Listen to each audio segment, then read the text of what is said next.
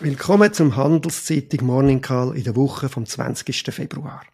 Unsere Namen sind Klaus Wellershoff und Markus Diemeyer.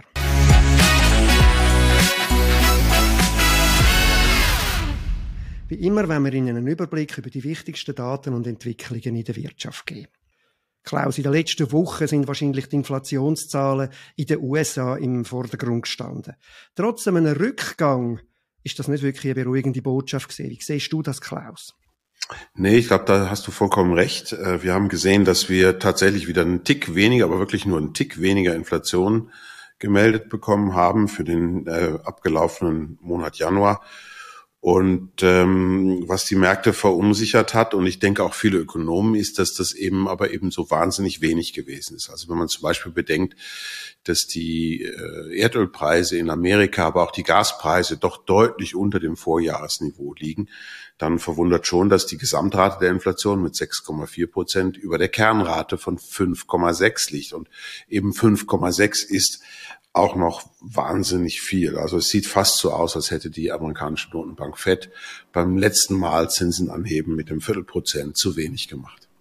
Ja, ich, ich denke auch, es ist ja, es zeigt sich jetzt auch immer deutlicher, dass es die Nachfrage in den USA selber ist, wo die Inflation treibt und nicht mehr die Lieferketten und all die angebotsseitigen Sachen, die wir voran immer gesehen haben. Äh, und das, da ist natürlich das FED sicher mehr gefragt. Wir haben ja eine kleine Reaktion an den Anleihenmärkten gesehen. Dort sind die Zinsen ein bisschen auf, aber viel deutlicher, viel weniger deutlich an den Aktienmärkten. Die sind zwar auch ein bisschen gedämpft letzte Woche, aber aufs Jahr sind die immer noch enorm positiv, also stark im Plus.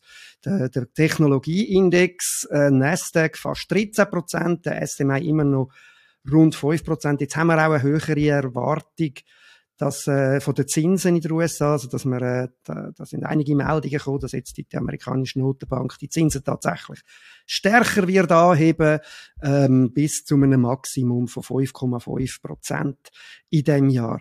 Klaus, was ist dir sonst noch aufgefallen in der äh, letzten Woche? Ja, in Amerika ging es eigentlich weiter mit den ähm, schwierigen Wirtschaftsnachrichten. Kann, anders kann man, glaube glaub ich, gar nicht sagen. Also nicht nur die Konsumentenpreisinflation war äh, enttäuschend wenig zurückgekommen. Die Produzentenpreisinflation ist sogar äh, eigentlich über Erwarten stark gestiegen. Also das sieht wirklich so aus, als wäre das Inflationsgespenst nicht tot.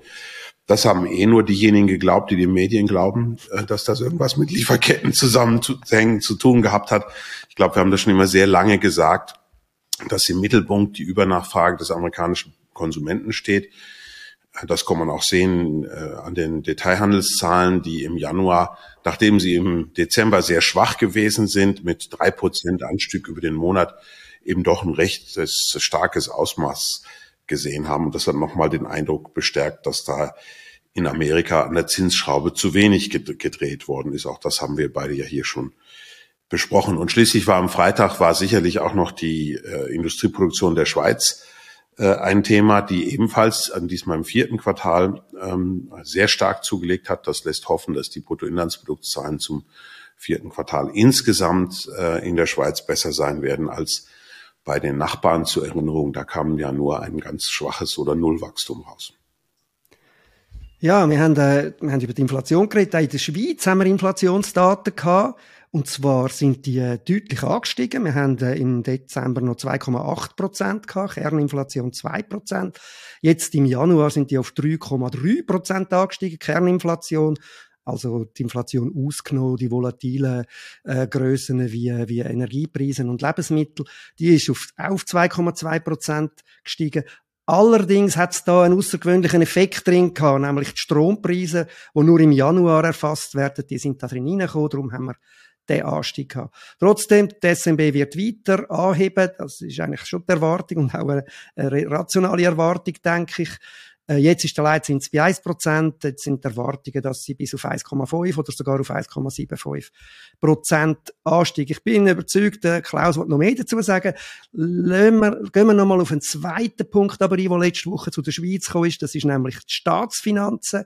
Da haben wir ein äh, Minus vom, für das letzte Jahr erfahren, nämlich von 4,3 Milliarden für 2022, ein Budgetdefizit. Das ist im Vergleich zu den Corona-Jahren 20 und 21 nicht so schlimm. weil dort sind 16 Milliarden gewesen und 21 12 Milliarden. Aber es ist ein strukturelles Minus da drin von 1,6 Milliarden. Das heißt nicht durch irgendetwas speziell noch verursacht wie Corona, sondern da ist vor allem der, der, der, wirklich ein Problem drin, das verletzt auch die Schuldenbremse. Als Erklärung wird gehen, dass da die Verrechnungssteuer weniger als, äh, als erwartet gesprudelt ist. Insgesamt sind die Zahlen äh, noch nicht be äh, bedrohlich, weil wir haben immer noch eine riesige Reserve in dem äh, Ausgleichskonto von dieser Schuldenbremse von fast 22 Milliarden und Gesamtverschuldung ist äh, immer noch sehr tief im Vergleich zum Ausland. Aber die Entwicklung, ein strukturelles Defizit, ist keine gute, keine gute Entwicklung. Ja, Klaus, willst du zu Inflation oder auch zu den Staatsfinanzen etwas ergänzen? Ja, also äh, beides also, und zur Inflation natürlich, aber insbesondere, weil das ähm, in Kombination mit dem Verhalten der Nationalbank, das hast du ja schon angesprochen, die Zinsen sind bei 1 Prozent, die Inflation ist bei 3,3 Prozent.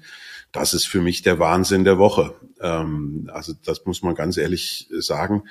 Für mich äh, nicht nachvollziehbar. Ähm, es gibt auch keine ökonomische Theorie, die suggeriert, dass die Nationalbank in diesem zyklischen Zustand, in dem die Wirtschaft sich befindet, einen negativen Realzins anbieten sollte und dann noch einen rekordniedrigen. Wir haben seit 1980 so tiefe negative Realzinsen nicht mehr gehabt. Äh, in einer Situation, das muss man sich einmal auf der Zunge zergehen lassen, der die ganze Wirtschaft nach äh, Arbeitskräften ruft. Also wir alle reden über nicht mehr über Fachkräftemangel, sondern über Arbeitskräftemangel dass er ganz deutlich zeigt, dass der Arbeitsmarkt überhitzt und heiß ist in einer Situation, in der die Inflationsrate äh, das Inflationsziel der Schweizerischen Nationalbank verfehlt. Und zwar nicht nur wegen der Strompreise, wie du sagst, sondern die Kernrate der Inflation ist ja auch über zwei. Ähm, das macht überhaupt keinen Sinn. Also in einer normalen Wirtschaftssituation würde man erwarten, dass der sogenannte Realzins, also Leitzins minus Inflationsrate, wirklich für den kurzen Zeitraum betrachtet, äh, für drei Monate betrachtet, äh, dass dieser Realzins in der normalen Wirtschaftssituation leicht positiv ist. Wenn es darum geht, Inflation zu bekämpfen, müsste der mehr als leicht positiv sein, also deutlich positiv. 1,0 äh, minus 3,3 das ist minus 2,3 Realzins. Also wenn wir jetzt positiv sein sollten, müsste die Nationalbank eigentlich nach dem, was sie früher gemacht hat und nach dem, wie sie sich früher verhalten hat, als sie doch glaubwürdig versucht hat, Preisstabilität zu erreichen, müsste sie eigentlich uns jetzt Zinsen anbieten, die über drei Prozent über dem heutigen Niveau sind. Und der eigentliche Wahnsinn ist aber was ganz anderes, dass keiner Sau der sich daran stört. Niemand kümmert sich darum. Die Medien sind handzahm geworden und reden einfach nur das, die Geschichte nach, die die SNB erzählt. Das finde ich für eine ausgeprägte Wirtschaftsdemokratie, wie die Schweiz ist, wirklich schwach und eigentlich ein Wahnsinn.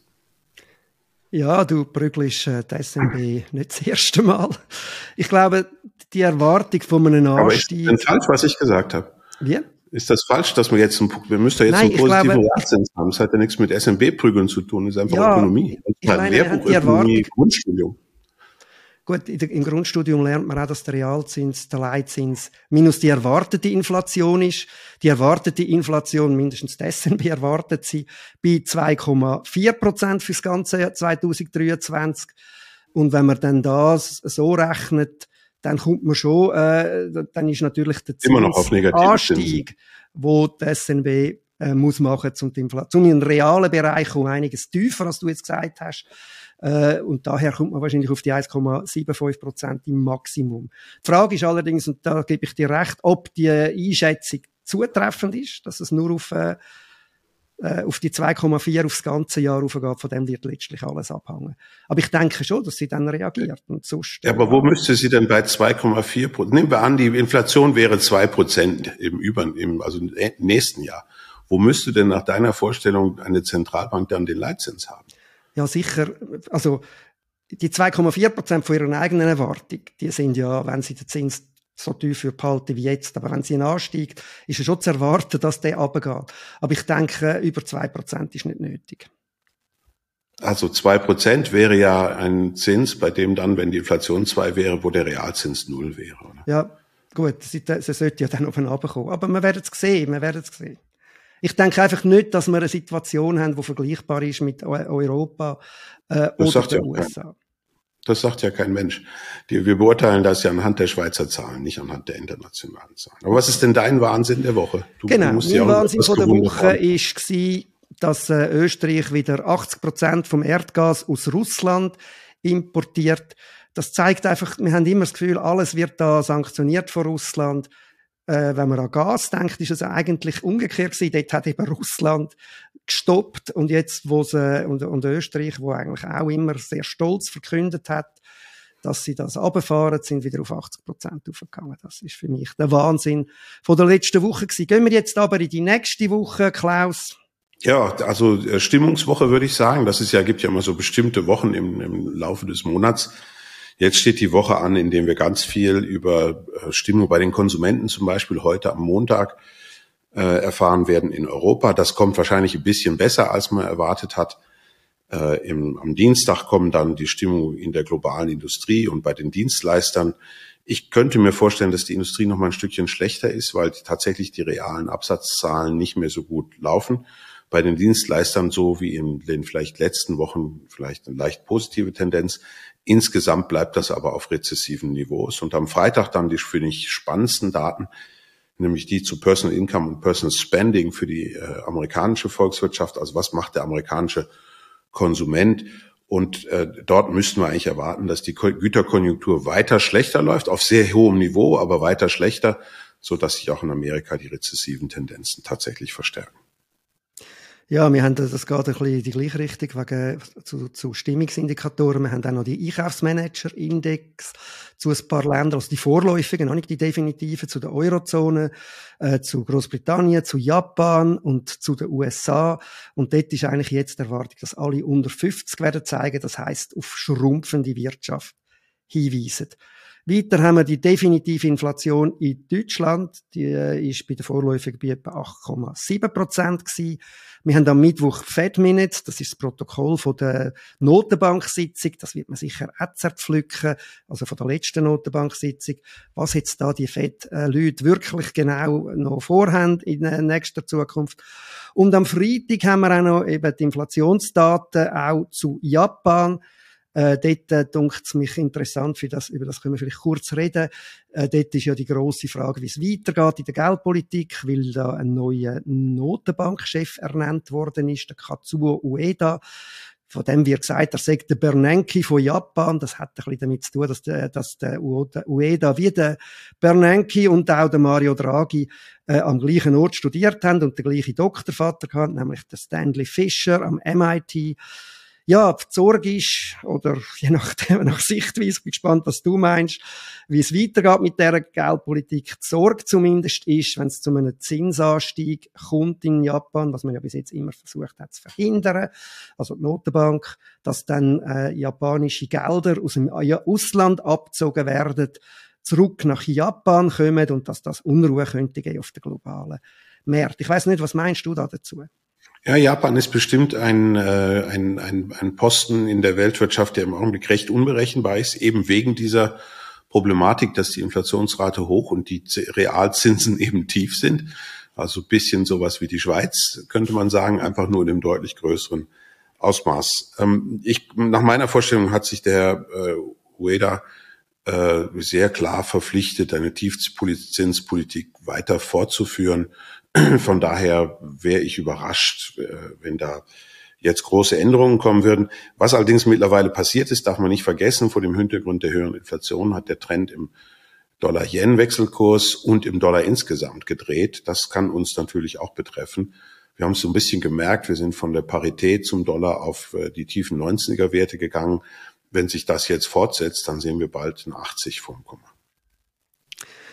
Gut, gehen wir gegen das Ende. Bei den Unternehmen gibt es zwar einen Haufen Zahlen, aber wenn man nur den SMI anschaut, ist das Holzim am Freitag äh, und Holzum ist relativ gut unterwegs. Also da ist keine böse Überraschung äh, zu erwarten. Das ist es für diese Woche. Lassen Sie sich kein X für ein UFO machen und bleiben Sie vor allem gesund.